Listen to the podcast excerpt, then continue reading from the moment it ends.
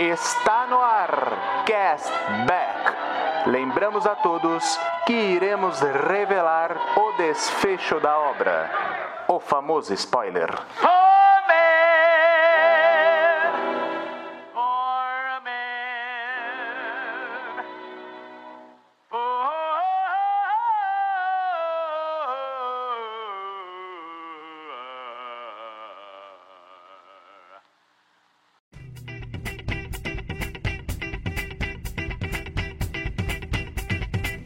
Olá, queridos cashbackers! Sejam muito bem-vindos a mais um Cashback Hype. Eu sou Eduardo Schneider e hoje vamos fazer diferente. Hoje não vai ser igual a todos os episódios, porque nós escolhemos um filme para falar, na verdade, um filme escolhido pelos nossos apoiadores lá do Cashback Gold, mas a gente vai usar o filme para tratar de um assunto mais amplo. O filme que a gente vai tratar é Histórias Cruzadas lá de 2011, mas a gente vai tratar sobre o White Savior no cinema. A gente vai explicar direitinho o que é o White Savior e aí a gente vai discorrer sobre o, esse tema usando o filme como base. Então não vai ser só sobre o filme, beleza? E obviamente, né, para esse episódio aqui maravilhoso, eu nunca vou estar sozinho aqui. Tô com um time de elite, como o John diz, e tô aqui com Rodrigo Poli. Fala, castbackers! Estamos na área mais uma vez, mais uma quinta, como diria John. Boa. E também ele aí que chama de, de, time de elite, ele não poderia faltar aqui no time de elite, né? John Souza. Olá, muito boa noite. E animado, animado para ter essa conversa, cara. Acho que vai ser bem legal hoje. É isso aí. Então, aumente o som, tome cuidado aí com seu bolo de chocolate e. Salve galera, eu sou o Lodi e se prepara que o hype vai começar.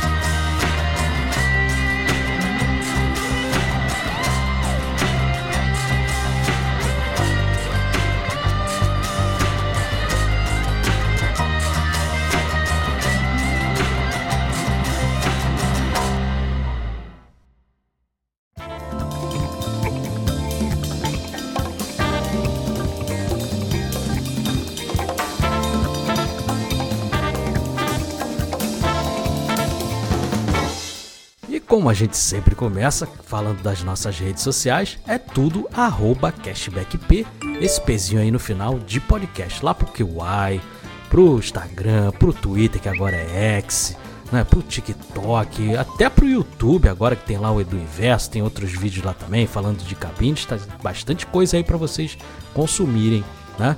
E se vocês quiserem mandar uma mensagem pra gente para tratar do episódio especificamente, você pode mandar a mensagem lá pela caixinha de mensagens do Spotify, né, que é o único que a gente consegue ler, infelizmente. Ou se você né, não ouve pelo Spotify, ouve pelo Google Podcast, pelo Amazon Music, você pode mandar também e-mail para a gente lá no mensagenscashback@gmail.com, beleza? Então a gente gosta bastante de, né, dessa interação com vocês. E como lá no finalzinho a gente sempre dá uma nota pro filme, né? Uma nota aí também com essa nota, com a média das notas, tem também um selo. E esses selos estão todos explicadinhos aí na descrição do episódio ou então lá nas nossas redes sociais. É molinho de achar para você entender como é que é essa dinâmica. E também, como eu brinco também, né, a gente fala que somos inimigos do fim, lá no finalzinho a gente vai escolher uma música pro episódio também para fechar o episódio que pode ter a ver ou não, né, com o filme que a gente está falando. É, a gente escolhe uma música lá para fechar na jukebox beleza? Então fique até o finalzinho que tem coisa aí bacana aí, até o último segundo aí do cashback, beleza? Acho que já falei tudo, acho que a gente já pode ir pro episódio. Ou não, Rodrigo? Esqueci alguma coisa? Não, você esqueceu, rapaz. A nossa campanha de arrecadação, que é o Cashback Gold, que é muito além de uma campanha de arrecadação você vai ter vários benefícios muito legais. Olha só, você vai participar de um grupo no Telegram com a gente, vai poder trocar uma ideia com o Edu, trocar uma ideia com o John, comigo e com todos os demais presentes no grupo. Você vai, também vai poder escolher as capinhas que o John faz. Sabe aquela capinha que fica do episódio, assim? Você fala, opa, filme do Superman, pô, legal. Eu preferiria o Lex Luthor na capa. Então, meu amigo, então você deveria estar no grupo para escolher as capinhas, olha só. E também você vai poder, olha só, essa é muito legal, hein? Você vai poder escolher por votação um episódio do Cashback, que é basicamente o que estamos fazendo aqui hoje, né? Surgiu essa ideia entre nossos queridos Cashbackers Gold e aí a gente aproveitou, né? E tá fazendo esse episódio aqui com este adendo, certo? E uma coisa que não pode faltar: os nossos podcasts extras que temos, o Uncut, que é com o nosso querido Eduardo Schneider, sempre trazendo aí umas dicas para você assistir do que assistir no cinema, nos streamings, é sempre uma novidade atrás da outra. E também o CB News, que são as notícias fofocas do nosso querido John também, todas as segunda-feiras, tá certo? E é, como é que eu faço para ter todos esses benefícios? Acesso a tudo isso é no catarse.me barra cashback a partir de R$ reais você já vai ter todas essas possibilidades. Repetindo, catarse.me barra cashback. Vem com a gente, beleza? Mas tem vezes que você não tem como ativar uma recorrência porque tá difícil. Não é isso, John? Exatamente, cara. Como eu gosto de falar, não esquente a cabeça não, cashback tem a solução, cara. Porque às vezes a gente não tem aquele dinheirinho para pagar o boleto, a gente não tem aquele crédito no cartão. Eu entendo isso. Nesse exato momento dessa gravação, eu tenho 2,57 no meu cartão de crédito. Eu sei o que é não ter 5 reais no cartão de crédito. Então, qual que é a solução? O Cashback tem um Pix a qual você pode estar nos ajudando ali, cara. Pode ajudar esse projeto a continuar. O nosso Pix é o pcastback.gmail.com. Lá você pode estar doando o valor que você quiser. Você pode doar um real, dois reais, três mil reais, cinco mil reais, o valor que você achar bacana, tá bom? Lembrando que caso você doe cinco reais ou mais, você já vai ser puxado para o nosso grupo do Telegram, né? E com todas as vantagens, obviamente, do Castback Gold, tá bom? E você pode estar tá ajudando de diversas outras maneiras também, não é isso, Edu? É isso aí, você pode dar cinco estrelinhas lá no Spotify ou no aplicativo que você ouve, né? Deixando mensagem também ajuda pra caramba no engajamento. Quando a gente né, publica lá o episódio, aí a gente faz a postagem na rede social. Se você comentar lá também, ajuda muito. Então você pode ajudar de várias formas sem precisar desembolsar. E uma outra forma que também você pode ajudar sem desembolsar é que agora o cashback, é, como é afiliado da Amazon, a gente postou oh. o nosso link lá nas redes sociais. Se você fizer uma compra lá no site da Amazon pelo nosso link, você vai estar tá ajudando o cashback. Isso sem gerar o custo de um real a mais para você. Você já estava querendo comprar alguma coisa e você une o útil ao agradável, que você vai né, ter o bem que você quer e ajuda a gente aqui também a continuar o nosso projeto. Beleza? Então, sem mais delongas, bora para o episódio.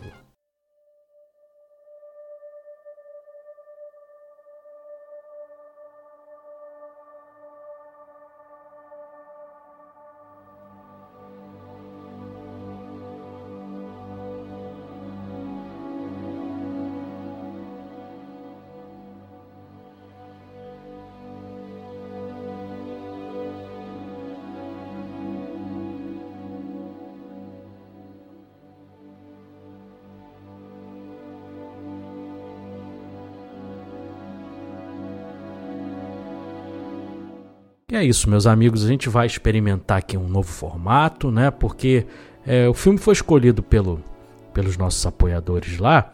E aí gerou uma discussão entre nós, porque a gente sabe que esse filme, apesar de ser muito querido aí por bastante gente, ele tem algumas polêmicas ali, inclusive de gente que trabalhou no filme, que a gente vai discorrer sobre isso. E aí a gente, né, até como sugestão lá, a gente perguntou para nossos apoiadores o que, que eles achavam da gente pegar esse filme e tratar do tema mais amplo, que é o White Savior. O que é o White Savior? White Savior é quando nos filmes você tem uma figura branca, né? Porque em inglês significa né, o, o branco salvador ali. É quando você tem uma história que era para ser sobre as pessoas negras e você inclui ali um personagem branco que vai salvar o, o dia ali, vai resolver tudo. E aí cria uma, um, um grande problema que é, né, você você faz uma história sobre pessoas negras e elas não são capazes de resolver os próprios problemas. Você precisa, né, como se eles fossem os coitadinhos. E isso é muito errado. A gente tem diversos filmes aí durante, né, a história do cinema, a gente vai até discorrer sobre eles aí, mas esse é um deles, né? Apesar de você olhar assim à primeira vista, parece que não tem nenhum problema, mas a gente vai discutir aqui, né, todas as qualidades e esses problemas também sobre o filme e, e tratar sobre outras obras que esse White Savior também surge, que não é só de pessoas negras, mas de outras minorias. E tem filmes até, surpreendo-se, meus amigos, tem filme até de extraterrestre, né? Que tem esse White Savior aí também. Então a gente vai é, fazer um pacotão aqui, vai discutir bastante aqui e acho que vai ficar bem legal.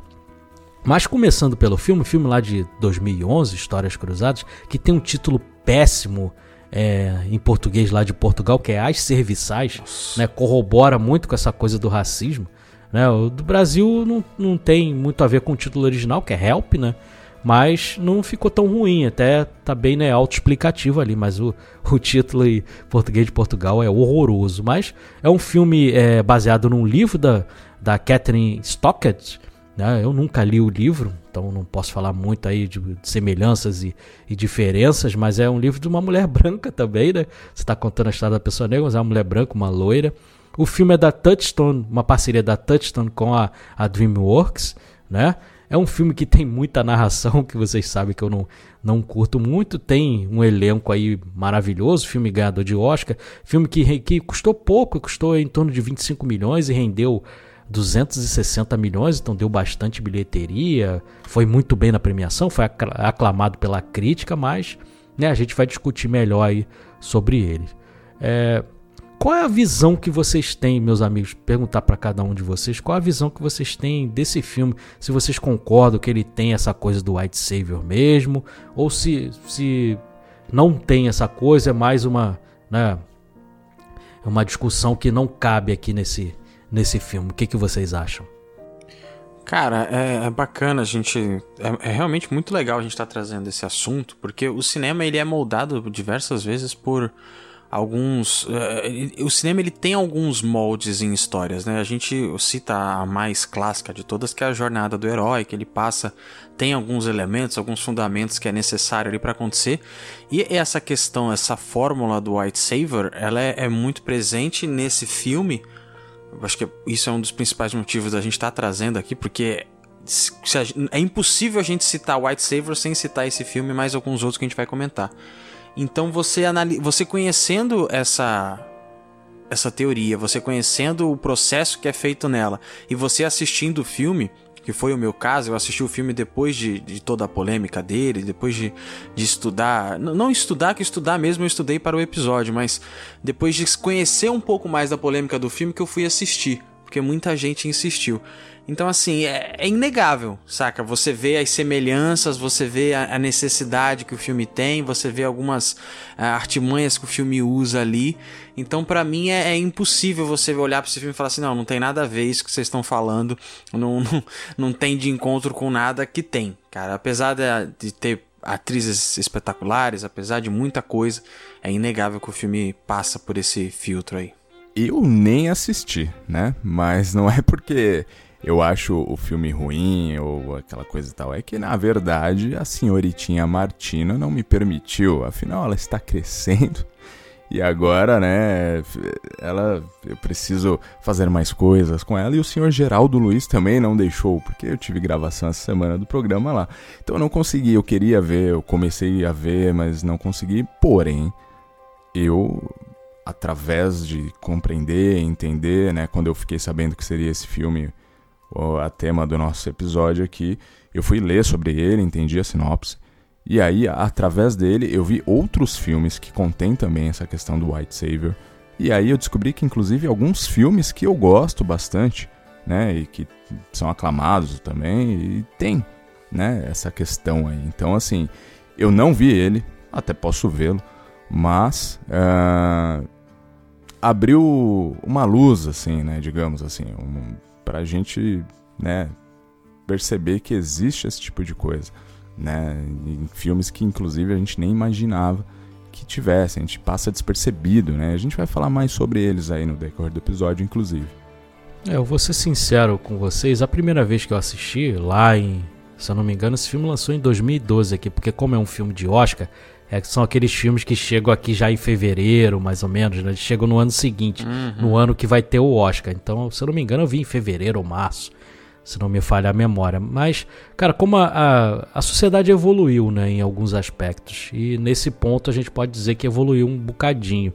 é, esse tipo de filme não era tratado como, como um caso de racismo.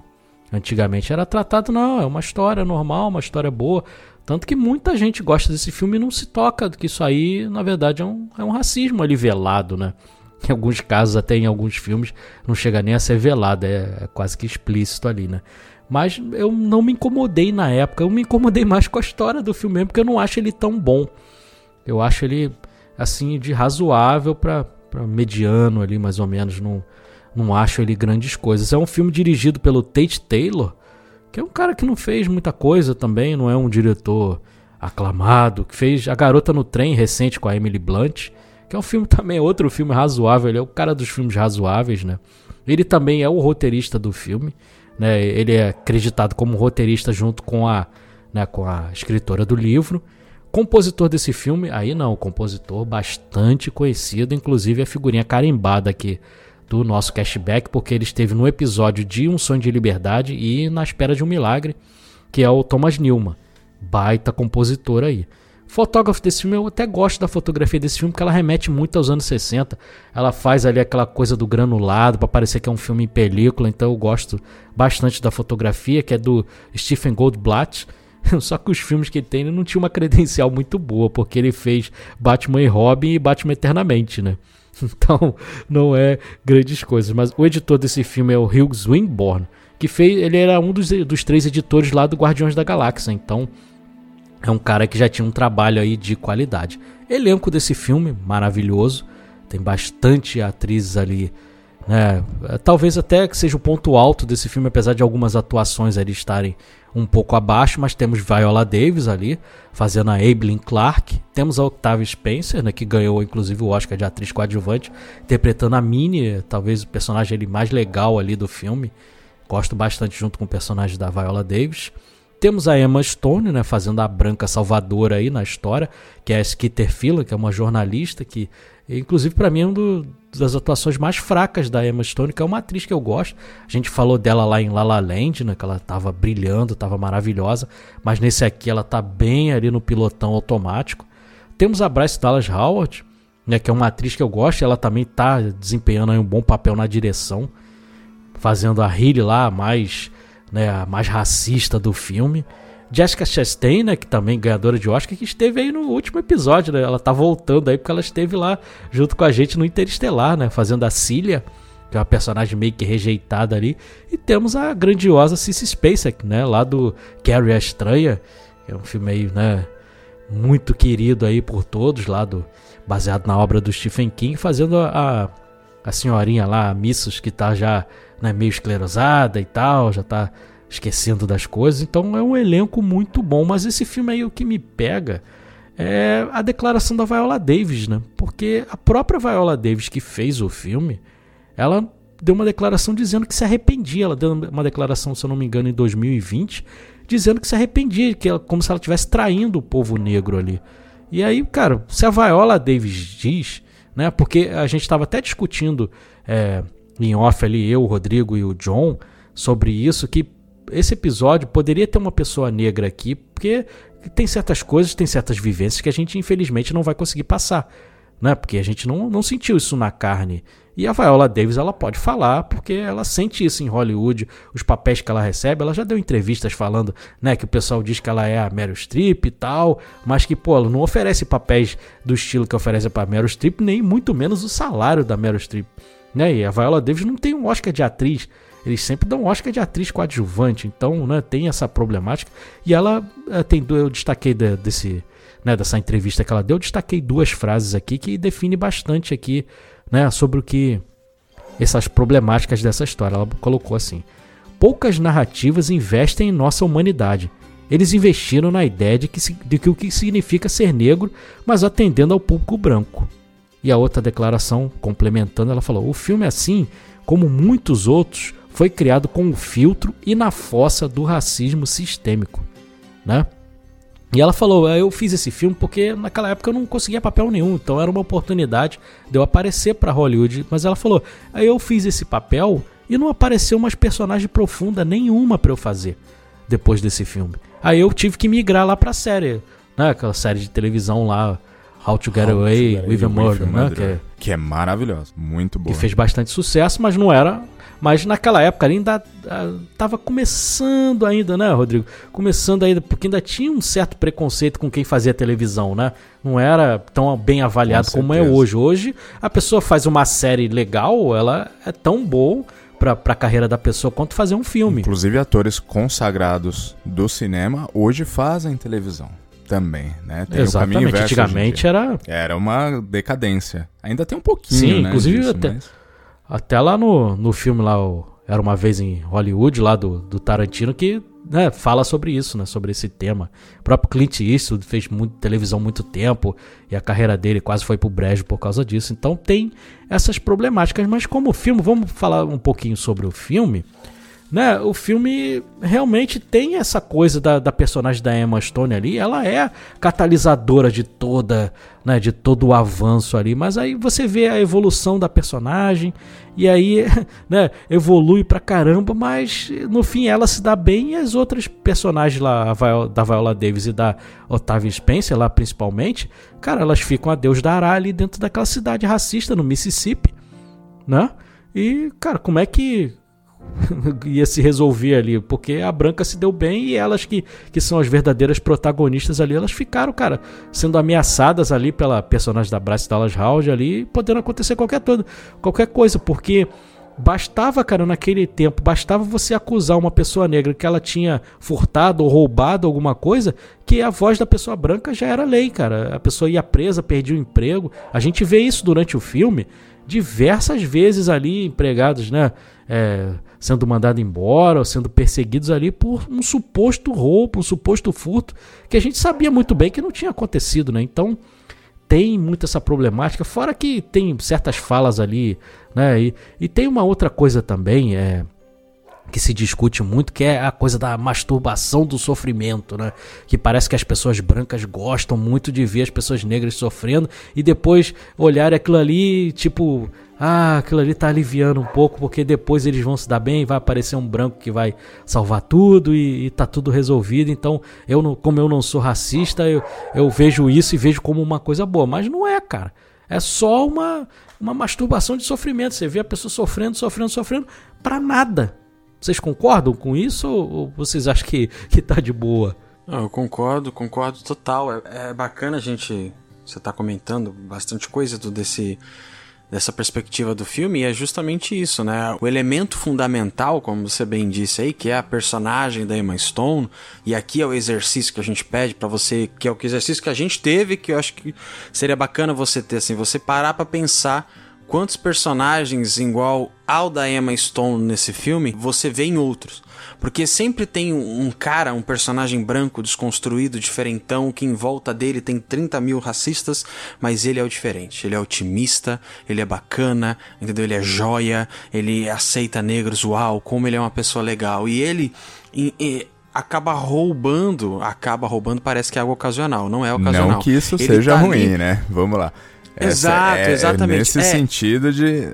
Pode continuar, John. Essa é a questão, essa é a questão que eu queria chegar. Porque assim, o homem branco, vamos dizer assim, né? Alguém a ajudar o protagonista a chegar do ponto A ao ponto B não é o problema.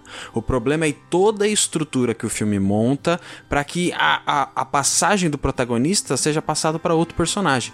Vou citar um exemplo que você comentou isso, Rodrigo. É, eu tava estudando um pouco sobre isso e eu falei, poxa, deve ter algum filme pra gente tirar de exemplo bom. E aí eu fui no Infiltrados na Clã, cara. Infiltrados na Clã. Você tem o protagonista, é o personagem do, do David Washington lá, é ele, acabou, ele é o protagonista do filme. E aí você tem outros personagens brancos ali. Você tem o personagem do Adam Driver, que é um cara judeu. O personagem tem profundidade, porque ele tem todo um problema com a, com a questão dele ser judeu e dele achar que aquela luta não é dele. Não é um personagem raso, o personagem tá ali o tempo todo. O personagem até ajuda o personagem do, do protagonista, né? O John David Washington, numa cena lá, quando a- o Fusca explode da mulher. Mas ainda assim você não tem a sensação de que o protagonismo foi passado pro Adam Driver. Sabe? Só pelo simples motivo dele ser branco. Agora a gente vê vários filmes, como o do. Qual o nome mesmo? Do, do Kevin Costner, cara, daquele filme da NASA.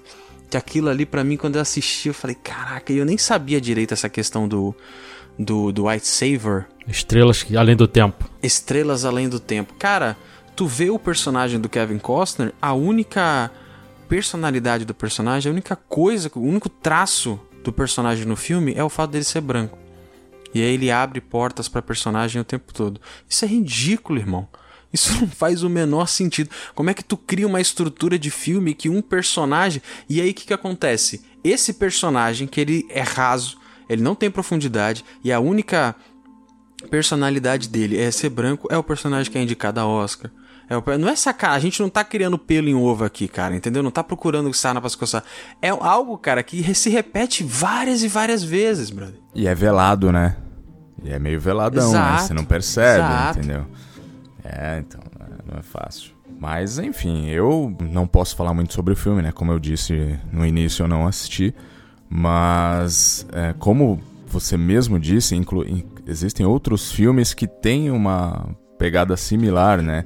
Inclusive, ganhador de Oscar recente, que é o Green Book, né, cara? Que acaba ganhando mais protagonismo o motorista lá no final das contas, entendeu?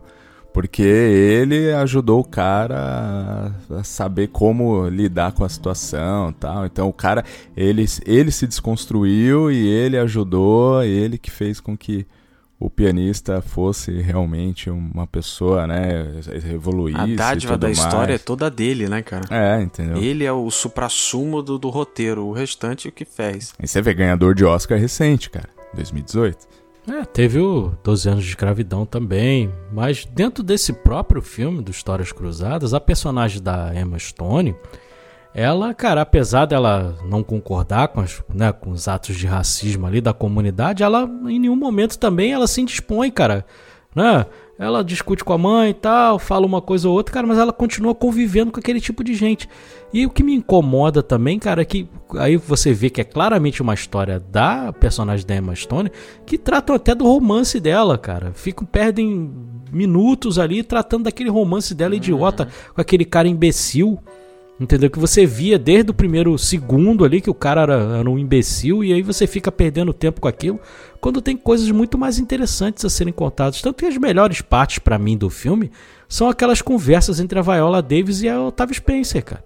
São os melhores momentos. Aí tem a cena da torta, que é maravilhosa, que é inesquecível, né? Que todo mundo vai lembrar que, né, que ela põe merda lá na torta que a personagem da Bryce Dallas Howard acaba comendo, e aí ela eh, não resiste, porque no, a intenção dela no início era não contar que ela tinha colocado merda na torta, mas no fim ela não resiste, ela abre o jogo aí, isso é colocado no livro lá que a, que a personagem da Emma Stone está escrevendo também, mas aí é aquilo, é engraçado, é legal, mas a gente sabe que aquilo ali também é um risco que a personagem do Otávio Spencer estava né, sofrendo ali, porque a partir do momento que foi desvendado aquilo ali, cara, você vê que a perseguição da personagem da Bryce Dallas Howard foi terrível ali para ela. Você, o filme não, não continua a história ali, porque termina e tudo mais, mas você vê que vai dar problema. Termina ali num ponto até triste, porque a personagem da Viola Davis acaba perdendo o emprego. Você vê a menininha chorando, mas a, a menininha é engraçada. Ela chega até a falar isso durante uma, uma, uma parte do filme ali que ela elas estão conversando, elas falam: ah, o, o, problema é que quando é, é, esses brancos são crianças, eles tratam a gente muito bem, gostam muito da gente, chamam a gente de mãe, mas depois que crescem, eles se juntam a um grupo de racistas. Então acaba não. Cara, aquilo ali é um círculo vicioso. E acaba. E você vê a própria editora lá da personagem da Emma Stone. Ela fala: Não, você tem que escrever esse livro rápido, porque tá essa coisa aí dos direitos civis. Se passar essa onda, não vai adiantar nada, não vou publicar teu livro. Ou seja, só estava interessado no dinheiro. Como a gente vê aí, como né, dia da consciência negra aí, é, um monte de perfil aí de empresa racista, tipo Carrefour, postando né, mensagenzinha contra o racismo. Quando tem também o dia do, do orgulho gay, um monte de empresa aí, né? Homofóbica fica postando coisa, era a mesma coisa ali durante o filme. Então tem muita coisa ali até interessante ali para se discutir, mas cara, não, não, se discute a partir da visão de uma pessoa negra. É sempre a partir de um branco que tá dando o depoimento dele ali e ó, agora eu vou parar o que eu estou fazendo para te ajudar. E aí eu vou resolver o seu problema, como se a pessoa negra fosse incapaz de, de resolver os próprios problemas ali. Né? Então fica complicado. E essas histórias vão se perpetuando. E aí a gente vai vendo, vai normalizando esse tipo de coisa. E a gente tem esse papel também né? Porque até as pessoas falam, não basta ser só é, não ser racista, tem que ser antirracista. Então, quando você vê uma coisa que está errada, você tem que ir combater também, né? Como a gente vai falar em diversas obras aí de Hollywood, porque são muitas, meus amigos, são muitas. Eu anotei que várias, assim, só de cabeça. Tem um recente aí também, a gente está falando em coisas recentes, é bom a gente né, pontuar é, de obras recentes. Tem o Um Sonho Impossível também com a Sandra Bullock, que até deu um problema agora, né? É, recentemente, pois é, pois que é. descobriram que a história, né? A história é meio complicada ali. O próprio Green Book que vocês mencionaram ali.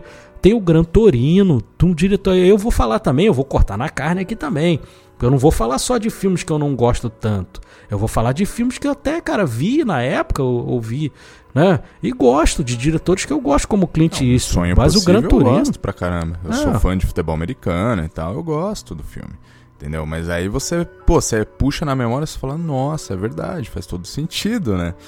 Uhum. É isso. O Gran Torino é problemático demais, porque é um cara né, que é racista pra caramba, e tem uma comunidade chinesa ali, e aí ele acaba é, se juntando a, a- a um menino, ele acaba se afeiçoando a um menino que é, que é chinês, mas ele se une pra matar o pessoal da gangue que é só de negros. Então você vê, é o branco se unindo ao chinês pra matar os negros. Então é minoria contra minoria, então é um filme problemático pra caramba ali, cara. É, tem outros também que a gente pode citar aí, por exemplo, O Último Samurai. O Último Samurai, meu Deus do céu, cara. Eu só eu brinco até dizendo que O Último Samurai pelo menos nos deu aí pro cinema ocidental o Ken Watanabe. Então, pelo menos isso valeu, cara. Mas, cara, você precisa É- de um É soldado outro filme que eu americano. É, então. É, Você vê, né? Você não pensa, você fala, ah, o Tom Cruise, legal, ele tá lá, né, tal. Mas, enfim. é, e você precisa de um soldado americano pra ir é, resolver uma guerra no, Japão feudal, cara. Né? Não, não faz sentido nenhum você ter um filme desse. E tem, ah, né, a gente vai e volta aí, mas tem filmes antigos também que ganharam o Oscar também, como Só é para Todos, que é um filme aclamado, baseado num livro, mas o personagem do Gregory Peck lá é o Branco Salvador também, é o advogado impoluto que chega lá para salvar, para defender um homem negro que está sendo acusado injustamente e tudo mais. Aí precisa ter um catalisador. E aí tem outros filmes também que eu gosto pra caramba, por exemplo, Mississippi em Chamas. Pô, eu eu ia adoro Mississippi agora, em. Chamas. É maravilhoso, então- mas... Então até, fa- até fala aí, Rodrigo, então, pra, pra complementar aí o que a gente tá Não, conversando. eu ia falar, o Mississippi em Chamas é mais um exemplo também, né? É um filme que, pô, Gene Hackman, aclamado, tem uma história bonita, inclusive, e acho que, desculpa, a maior questão é que esses filmes, eles têm uma boa intenção, de certa forma, né? Alguns, não sei, tá ali velado de propósito, pode ser, mas outros não, tem uma boa intenção até. Mas esse que, que, é o, que é o lance, eles falam até de igualdade e tudo mais, mas acaba tro- tropeçando nessa questão, né? Do White Savior. Tem a questão também do tempo de glória, né, cara? Que foi um que eu me surpreendi, que eu fui dar uma pesquisada. Denzel. Washington, primeiro Oscar Denzel Denzel Washington. Washington, exatamente. Também Matthew tem toda Broderick. essa questão é, com o personagem do Matthew Broderick e tal. Então, essa, essa estrutura que a gente tá conversando, essa necessidade. Tem um que vocês comentaram, cara, que eu só fui reparar depois que vocês comentaram, que é uma obra grande de ficção aí, que eu acho que é, uma, é um ponto-chave também. Porque não se trata só de, de cor da pele, né, cara? Não, a estrutura do White Savior, ele não é só a questão da, do homem branco e o homem negro, né, Edu? Sim, cara, o próprio Avatar, né? Eu, nunca pensei, mas pesquisando eu falei, cara, tem tudo a ver. É um cara branco que chega lá pra salvar um povo. Entendeu? Precisa os de um os cara Navy branco. lá, Navy, Navy, sei lá. Uhum. Eles não resolveriam, né? Essa é a questão do White Savior, né? É. Que e- eles não conseguiriam resolver e tem que vir o cara lá pra se tornar um deles. e Exatamente. sim, conseguiram resolver tudo, entendeu? E beleza, é outro filme que a gente gosta também. Eu acho que a grande questão aqui não é nem demonizar, gente. Ninguém precisa eh, se culpar por gostar de alguns filmes que tenham essa, essa problemática aí. A questão aqui, eu acredito que seja o aumento de nível de consciência, né? De conhecimento, de que você possa perceber que, opa, legal, beleza, o filme é bacana, gosto, mas, pô, tem isso aqui, entendeu? Então é a questão do, do conhecimento mesmo, né? Aumentar essa consciência aí. É, e tá pronto pra ouvir, né? Exato, exato. Está aberto para poder ouvir outras opiniões também. Até porque eu tava, eu tava vendo uma, uma moça, eu esqueci o nome do canal dela agora, mas é uma americana. Inclusive eu vi pouquíssimos canais brasileiros falando sobre isso. mas no YouTube, né? Porque a gente foi estudar tal, fui em sites também, pouquíssimos sites BR falando sobre isso. E ela comenta que a, a, questão também, que é isso que o Edu falou, que o Rodrigo falou, não é demonizar, porque a pessoa que mais se alimenta do, que mais se beneficia dessa questão do White Savior não é nem a audiência, cara. É claro que o filme é feito para audiência, mas a própria Hollywood se alimenta disso. Sabe, às vezes a gente olha alguns casos bizarros e surreais acontecendo em 2023 a gente fala, cara, como é que, como é que esse cara tá há tantos anos ali fazendo tudo isso e não foi preso ainda? Porque esse cara tá aí, cara. Saca? Ele tá fazendo esses filmes que ele é para ele. Entendeu? É um filme que é uma estrutura que ele dá migalha pro público e ele se alimenta. Entendeu? Ah, vamos fazer um filme aqui inclusivo. Aí ele põe lá um personagem negro, super estereotipado, para ter migalhas de atenção durante o filme, e o personagem dele branco é o Salvador, o personagem dele branco é o mais legal, é o mais bacana. E é para isso, cara. Ele vai fazendo esses filmes que alimentam eles mesmos. O, o, Spike Lee, que é um cara da, do Oscar, né? Da bancada do Oscar, ele é da, da. Esqueci o nome específico, mas ele é da. Ele é do, do conselho do Oscar, né? Ele é um votante. E ele falou quando. Porque o, o Infiltrado na Clã concorreu junto com o Green Book, né? Ele falou, cara, parece que o critério para alguém me vencer é simplesmente ter feito um filme. Saca? Como é que vocês dão um Oscar pra um cara meu, quando o pessoal do Green Book subiu no, no palco, a única pessoa negra que tinha era o Marshall ali, cara. Saca? Os caras nem escondem, tipo assim, ah, vamos fazer essa história aqui, vamos tentar ganhar esse Oscar. E o Spike Lee, que passou uma visão muito mais legal, pelo amor de Deus, Infiltrado na Clã é muito mais filme, foi esnobado, irmão. Saca? Foi jogado de escanteio. Ambos concorreram no mesmo ano. Então, assim, é uma, uma estrutura que alimenta, não, não é. A, a, o foco, eu vejo, não é a gente, é algo muito maior, cara. Saca? É algo muito. É uma Hollywood muito maior do que isso. É, é isso, John. Você falou tudo, porque assim, as equipes de filmagem são major, majoritariamente compostas por pessoas brancas e tudo mais, né? Então isso impede um pouquinho o que? A pluralidade de ponto de vista, né? É como você falou, no, no fim das contas o infiltrado na clã lá, que é um outro ponto de vista por, por alguém que realmente, né, tem uma outra visão, não, não passou, passou batido ali no caso, né? Então, assim, como é majoritariamente de um lado, aí acaba acontecendo esse tipo de coisa, né? Muito por conta também da visão, né, do, do da, dessa coisa cultural, né, de, de visão de mundo mais americanizada, eurocentrista, né, que parece que os principais são vem dali e tal, e aí todo mundo segue essa essa tendência, essa linha, né? Por isso que hoje temos é. mais heróis brancos que a gente gosta. isso vem de lá de trás, né? Então, é, repito, não é pra gente se culpar e se matar, mas pra gente elevar essa consciência e a gente estar aberto, como vocês falaram. É, em certos casos até a gente pode não se culpar e tudo mais, mas em outros casos, sinto muito, vai ter que se culpar mesmo, tá? Porque, por exemplo, o Spike Lee, inclusive, a gente já discutiu isso em outros episódios, ele tem um conflito muito grande com o queridíssimo aí Quentin Tarantino, né?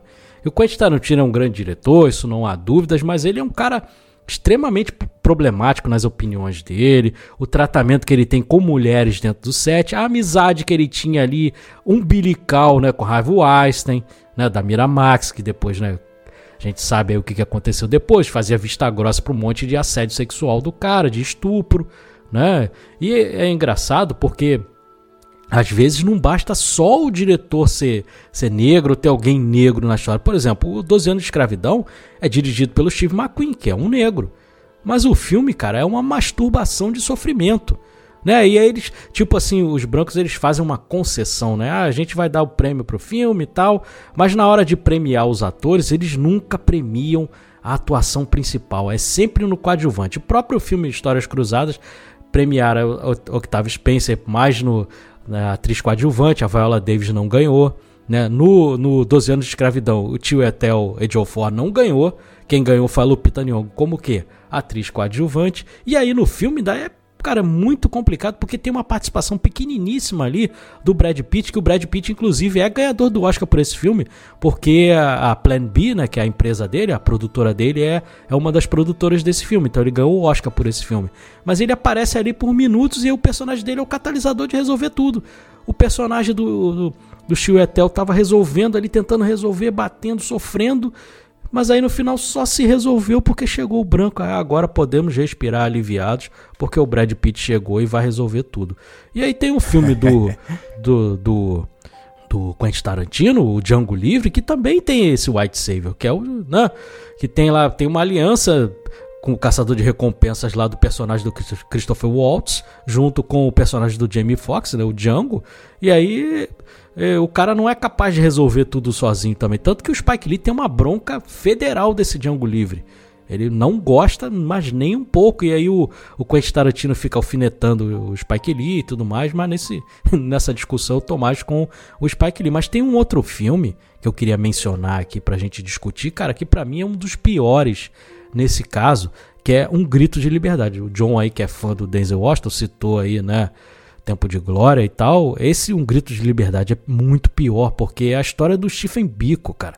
É um dos principais ativistas lá é, contra o apartheid na África do Sul. É um dos principais personagens ali junto com Mandela, que acabou sendo assassinado. Aí o que, que você faz? Você cria um filme, em vez de contar a história do Stephen Biko, você vai contar a história pela visão de um jornalista que é interpretado pelo Kevin Klein. E o jornalista, aí é a visão do jornalista sobre o fato, cara.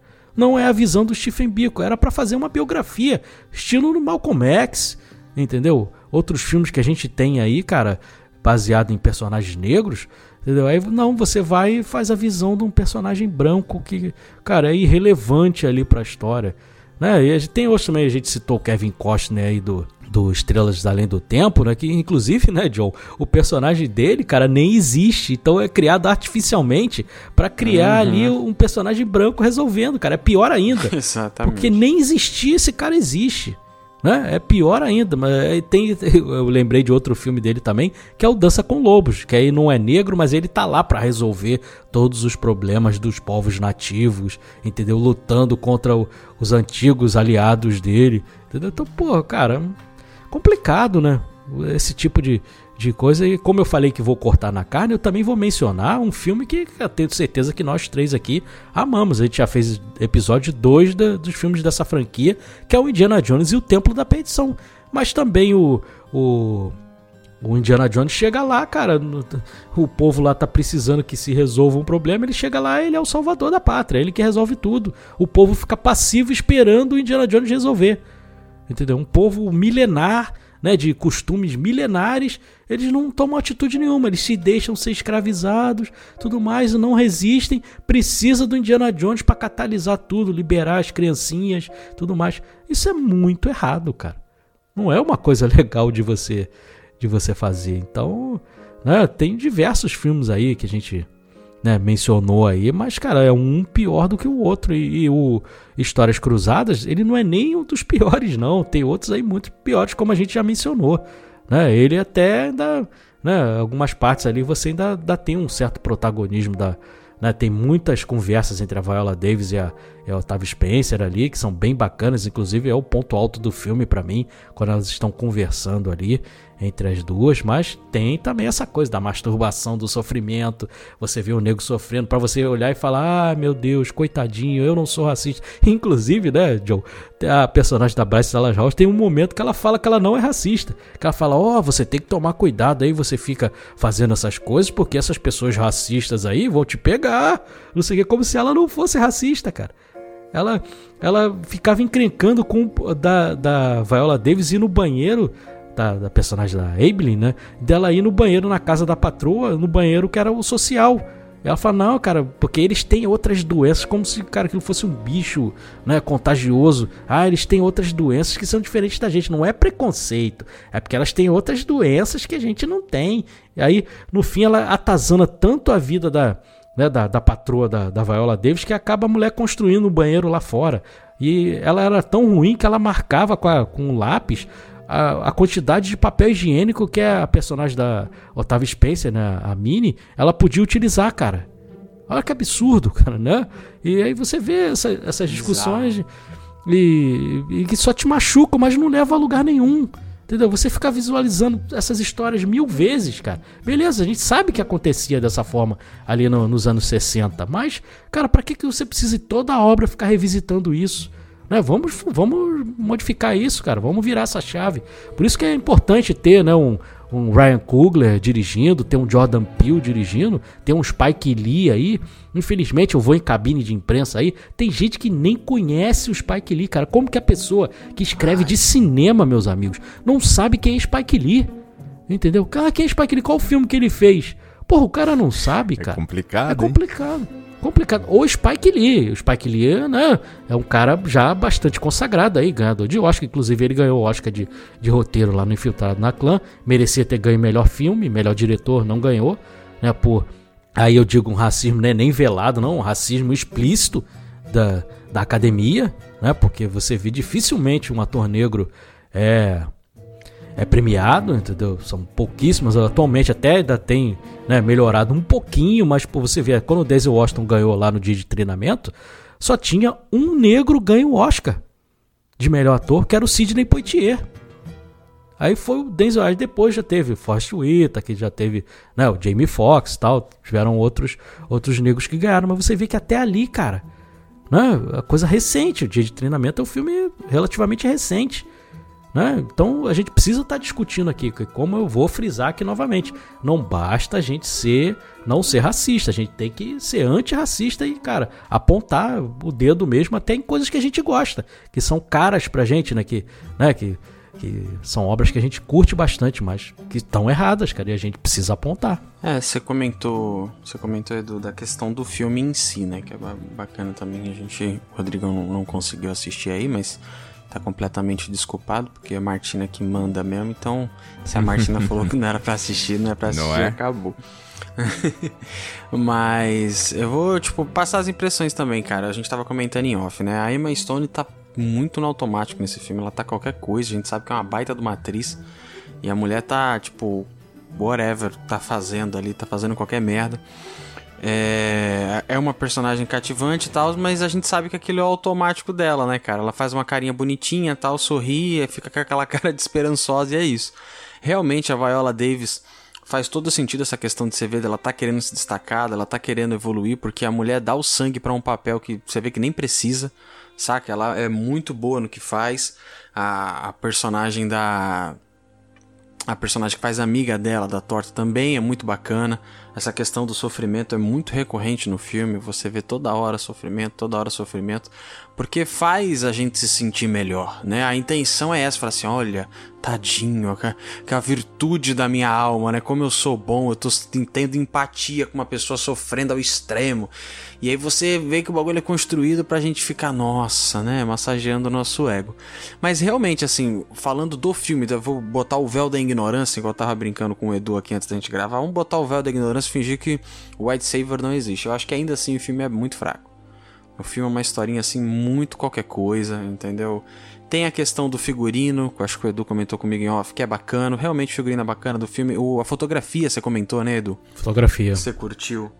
A fotografia do filme realmente é bonita, as locações ali, ele tem uma cor, um amarelinho meio saturado, tem a questão do que parece a película, mas eu acho que esse filme, cara, mesmo a gente ignorando esse assunto, White Saver, esse filme ainda assim é muito fraquinho, porque a gente citou grandes exemplos aqui de filmes que são excelentes em vários aspectos e que ainda assim cometem essa, essa questão do, de usar essa fórmula do White Saver, mas são ótimos filmes. Agora, esse, por si só, ele ainda assim é muito ruimzinho, cara. É muito fraquinho. Eu tinha assistido, como eu comentei aqui, eu assisti esse filme, eu já sabia um pouco da situação e tal. Pessoal, inclusive, pediu para mim assistir, pô, ver por causa da cena da torta. A cena da torta é muito engraçada e tal. E realmente a cena da torta é muito satisfatória. Né? Eu assisti em inglês na época, então aquele Eat My Shit, né? Muito satisfatório. E ela manda muito bem fazendo aquilo, falando aquilo. Ela tem uma, um rosto muito expressivo, né? Mas se você for reparar mesmo no todo do filme, principalmente esses furos aí de que no final a única personagem que sai por cima ali é a personagem da Emma Stone, todos os outros estão com a vida travada, estão sem resposta nenhuma, não sabe o que fazer. É, é muito complicado, cara. É, é isso mesmo. E agora a gente tem que ver, já estamos caminhando aí para o final, para a gente ver as notas, né? O Rodrigo, como ele não conseguiu assistir, então a gente Segura aí o Rodrigão. Hoje eu tô de Glória Pires. Não é. sou capaz de opinar. é isso aí. Boa, boa. Bem lembrado. Quando você conseguir assistir, a, a Martina vem aqui ela transmite a nota pra gente aqui. Tem problema não. A gente Ai, espera a ai, Martina. Martina que já participou de um episódio aqui, já, fez a abertura. Participou, já participou. Indiana Ah, Jones, é isso aí. A nota atual dela é mordedor. Ela quer mordedor. É isso, tá É isso aí. atualmente. É isso aí. Mas podemos ir pras notas, João? Ou você Cara, vai se bora, né? abster das notas também? Bora, né? Cara, eu vou te ser sincero, assim, o. Sei lá. Sei lá, eu não sei o que é menos pior, assim. Realmente esse filme não.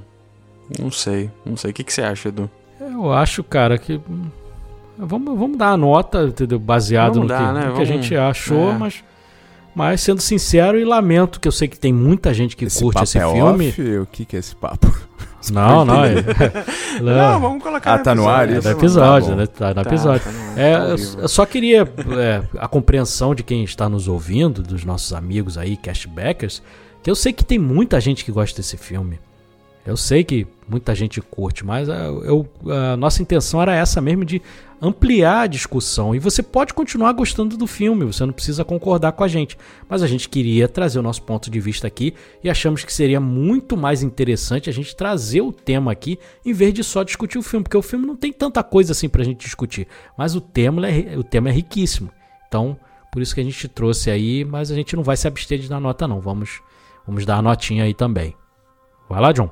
Vou lá, vou lá, cara, vou começar. Eu acho importante frisar isso aí que você falou, tá? Ninguém tá aqui pra ofender ninguém, falar, ah, se você gosta desse filme, você é racista. Não, pelo amor de Deus, de forma nenhuma. A gente só veio comentar mais, porque como o Edu falou, é muito mais rico, cara, a gente falar dessa questão que o filme aborda, até porque é algo que é impossível a gente não falar, principalmente por conta da declaração da Vaiola.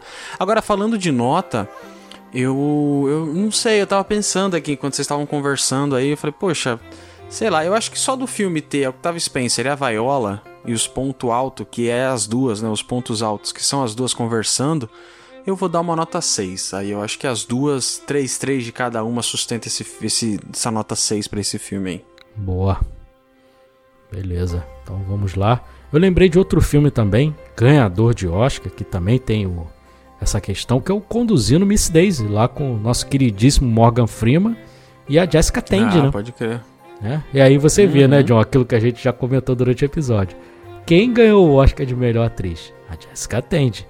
Morgan Freeman ganhou alguma coisa? Não ganhou nada. Entendeu? Nem palmas. Entendeu? E ele, cara, e eles são os protagonistas do filme. Entendeu? Eles são os protagonistas do filme e acabou não ganhando nada. Mas você falou uma coisa interessante aí, porque pela atuação da Viola Davis e da Octavia Spencer, se o filme fosse só o momento das duas, ele seria muito melhor do que ele é. Né? O problema é o, o entorno ali, eh, parafraseando ali meio que o filme ali, né, que tem a coisa da torta ali, né? Se fosse só a Viola Davis e a Octavia Spencer, seria um bolo de chocolate completo, né? Apesar de eu não, não, não ser a melhor pessoa pra falar isso, porque eu nem gosto de chocolate, né? Mas eu sei que todo mundo curte aí.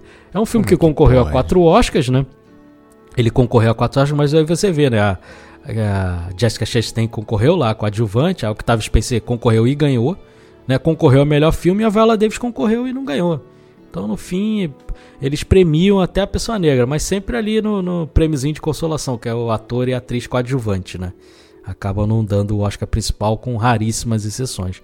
Mas, cara, em, em agradecimento aí ao que fazem no cinema aí pela, né, por serem pessoas que estão sempre ali batendo nessa tecla, não ficam, estão sempre ampliando a discussão, estão sempre conversando. A gente teve a oportunidade, né, John, de participar da coletiva de imprensa do, da Mulher Uhum. Rei com a Viola Davis, ela tocou nesse assunto, né, ela falou que inclusive sofreu racismo dentro do, da produção do filme, ela comentou isso na entrevista, então você vê que a Viola Davis, né, uma coisa que me incomoda também muito é, é eles quererem enfeiar a Viola Davis no filme. A Viola Davis que é uma mulher belíssima, mas eles tentam deixar ela feia até com o dente estragado no filme, entendeu? Então você vê que tem uma forçação de barra ali. Mas pela Viola Davis e pelo Octavio Spencer, eu também vou dar uma nota 6 aí, John, pra, pra esse filme aí, Histórias Cruzadas de 2011. E com isso, né, vai ficar com média 6 aí.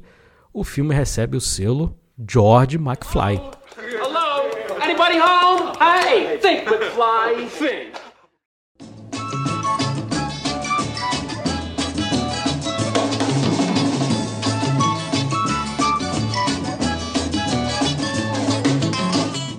Maravilha. É Aquele isso, 16, bonito, só pra não perder metade da audiência do cashback. Não, o pessoal, o pessoal vai entender, vai entender que não foi uma coisa gratuita ali, uma agressão ao Sim. filme gratuita. Ah, não, né? é, um, é um é um- ponto de vista nosso é um e- assunto, e, e, é um assunto importante pra se conversar. Importantíssimo. de Levar a consciência isso aí. aí. Pô, imagina. Exatamente. E agora que vamos, né? É um momento aí muito legal que a gente curte bastante, que é ler as mensagens aí do, do último episódio, né? Episódio, né? Que foi episódio, não foi qualquer episódio, foi o Cashback Hype 100 de Tubarão, cara. Filmaço aí, né? Que a gente curte bastante, teve uma audiência legal. E tivemos lá, eu fiz uma enquete lá também, né? Como era o episódio 100, eu botei. Chegamos ao Cashback Hype 100. Quantos episódios da gente você já ouviu? Deu aqui 20% mais de 5, 40% mais de 50 e 40% todos. Sou fã, então muito Ô, obrigado aí, louco. pessoal tá ouvindo, tá ouvindo Loucura, bastante hein? aí Isso. ao cashback. Caraca, beleza. todos. Tem uns aí que é, É. são complicados, hein? É, rapaz. do início aí. É, mas Nossa. inclusive tem comentários aí que a gente não vai ficar falando aí, né? Mas tem gente que comenta lá, principalmente no episódio de Harry Potter, né? Tem os comentários lá que Ei, chega a ser até engraçado. é. né? Mas deixa quieto, deixa quieto. Mas vamos falar de Chacabum. Vamos falar de Chacabum. É. Andou na prancha. Vambora. Temos cinco mensagens aqui. Então vamos dividir entre a gente aqui. Eu leio duas. John lê duas e o Rodrigão lê uma. Pode ser? Pode ser, Fechou. pode ser. Então vamos lá. Vou começar aqui com a mensagem do Maicon Silva. Ele mandou aqui pra gente. Chacabum me pegou demais no final. Deu uma gargalhada gostosa no busão. A velhinha do meu lado ficou até me olhando. Parabéns pelo podcast 100, galera. Valeu, valeu, Maicon. valeu, Maicon. Deve ter sido, Vem com a gente. Valeu, Michael. Essas galhofas de lei aqui. ter sido engraçado. E próxima mensagem do Chará do Rodrigo, Rodrigo Kenui, que também tá sempre Opa. mandando mensagem aqui pra gente. Ele mandou: Eu também nunca mais entrei no mar da mesma forma depois desse filme. Parabéns pelo programa número 100. Que vem agora o 500, o 1000. Tudo de bom louco. pro cashback. Valeu, Rodrigo. Só vamos, só Valeu, vamos. Rodrigo. Valeu, Xará. Cara, o pessoal realmente é traumatizado, né? Eu não fazia ideia. Não sei se é porque a cidade, sei lá, bizarro. A próxima mensagem é da Mariana Morello. Ela mandou aqui melhor música pra encerrar e mandou várias que realmente, cara, essa música foi, foi muito boa, né? A Mariana é lá do grupo do Vice também. Amiga ah, nossa lá. legal. Legal. Isso aí. O- Valeu, Mari. o- a Aninha comentou que, que não parava de escutar a música também. É muito bom, né, cara? É, é um aí, chicletão, dos né, 2000 velho? É bom demais. A próxima mensagem é do Inácio Redbanger, ele mandou aqui. Aí vocês fazem a alegria do velho aqui. Tubarão é filmão e ver dublado é o jeito certo. Parabéns pelos 100 episódios, galera. Muito obrigado. Inácio também é um dos nossos fãs de carteirinha aí do cashback, né, cara? E a Isso aí. dublagem é clássica, né? Isso. Muito bem, agora eu vou ler a mensagem aqui da nossa querida Thaisa Pimentel, que tá sempre com a gente também, sempre manda mensagem. Ela mandou assim: Spielberg é figurinha recorrente no castback. Eu amo. Escolheram muito bem o filme para o centésimo episódio. Continuo aprendendo muito com vocês, meninos. E mandou uns beijinhos pra gente aqui. Olha aí, valeu, Muito Thaisa. obrigado, Thaisa. Não tinha como ser diferente, né? É isso aí. Tem o Spielberg aí. É isso aí.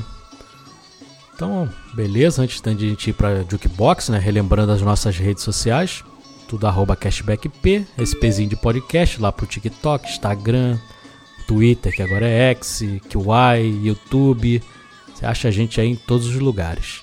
Né? Mandem mensagens lá pro mensagecashback.gmail.com Cashback Gold lá para ajudar a gente a continuar o projeto catarse.me barra cashback. Comprem lá pelo nosso link da Amazon, que tá lá no tanto no Twitter quanto no Instagram, lá fixado lá nos stories.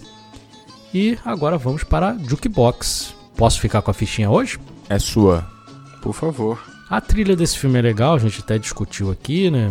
Falou sobre do Thomas Newman, que ele já esteve aqui no, no Sonho de Liberdade e na espera de um milagre, mas esse filme aqui merece uma coisa assim, né? Mais. com mais pujança. Então, a música escolhida para fechar esse episódio aqui de Histórias Cruzadas né, e White Savior no cinema é A Carne do Farofa Carioca, lá o grupo que tinha o nosso queridíssimo Seu Jorge. Grupo bem famoso aqui no Rio de Janeiro, que depois o Seu Jorge seguiu carreira solo, mas essa música é bastante conhecida aí. E a gente vai fechar com A Carne do Farofa Carioca. Beleza, galera? Muito bem. Grande abraço. Até a próxima quinta. Maravilha. Muito obrigado. Valeu. Falou. Valeu, galera.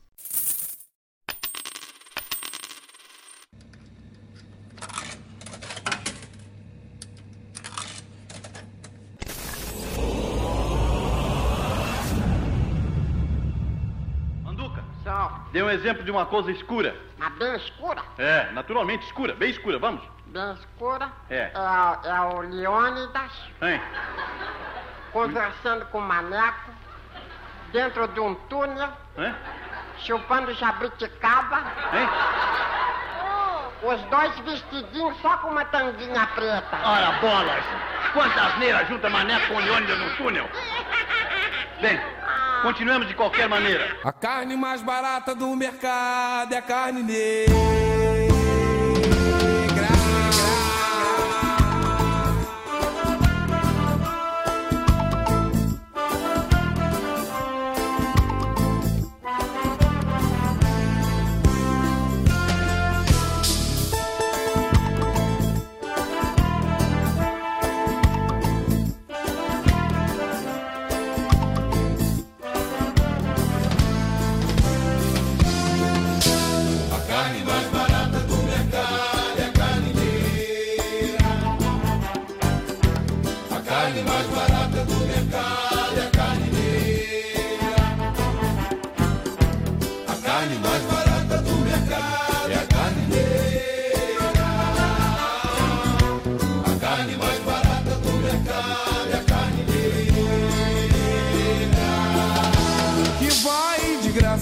Presídio e parar debaixo do plástico, que vai de graça pro subemprego e pros hospitais psiquiátricos.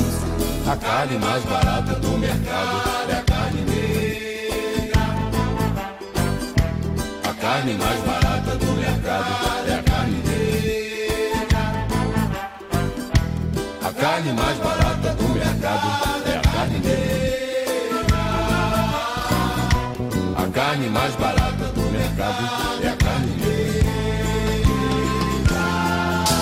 que fez e faz história pra caralho segurando esse país no braço, meu irmão. Oh não! O gado aqui não se sente revoltado. Porque O revólver já está engatilhado. E o vingador é lento, mas muito bem intencionado.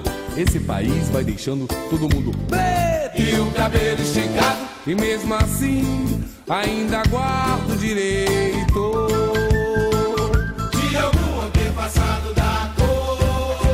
Brigar por justiça e por respeito de algum antepassado da cor. Brigar bravamente por respeito de algum antepassado da cor. Brigar por justiça e por respeito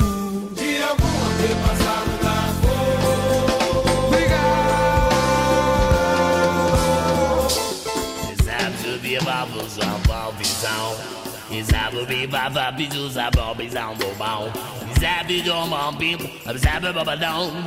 Sabe bom bom dia. Sabe do we know. You rub it over there. See me down with sensação, sensação, sensação, ba, ba, ba, ba, ba, ba, ba. Que vai de graça pro presídio e parar debaixo do plástico. Vai de graça pro subemprego e pros hospitais psiquiátricos. Que fez e faz história pra caralho segurando esse país no braço, meu irmão. Oh, não! O gato aqui não se sente revoltado porque o revólver já está engatilhado. E o vingador é lento, mas muito bem intencionado. Esse país vai deixando todo mundo preto e o cabelo esticado. E mesmo assim, ainda guardo direito de algum antepassado da cor. Brigar por justiça e por respeito de algum antepassado da cor. Brigar bravamente por respeito de algum antepassado da cor. Brigar por justiça e por respeito de algum antepassado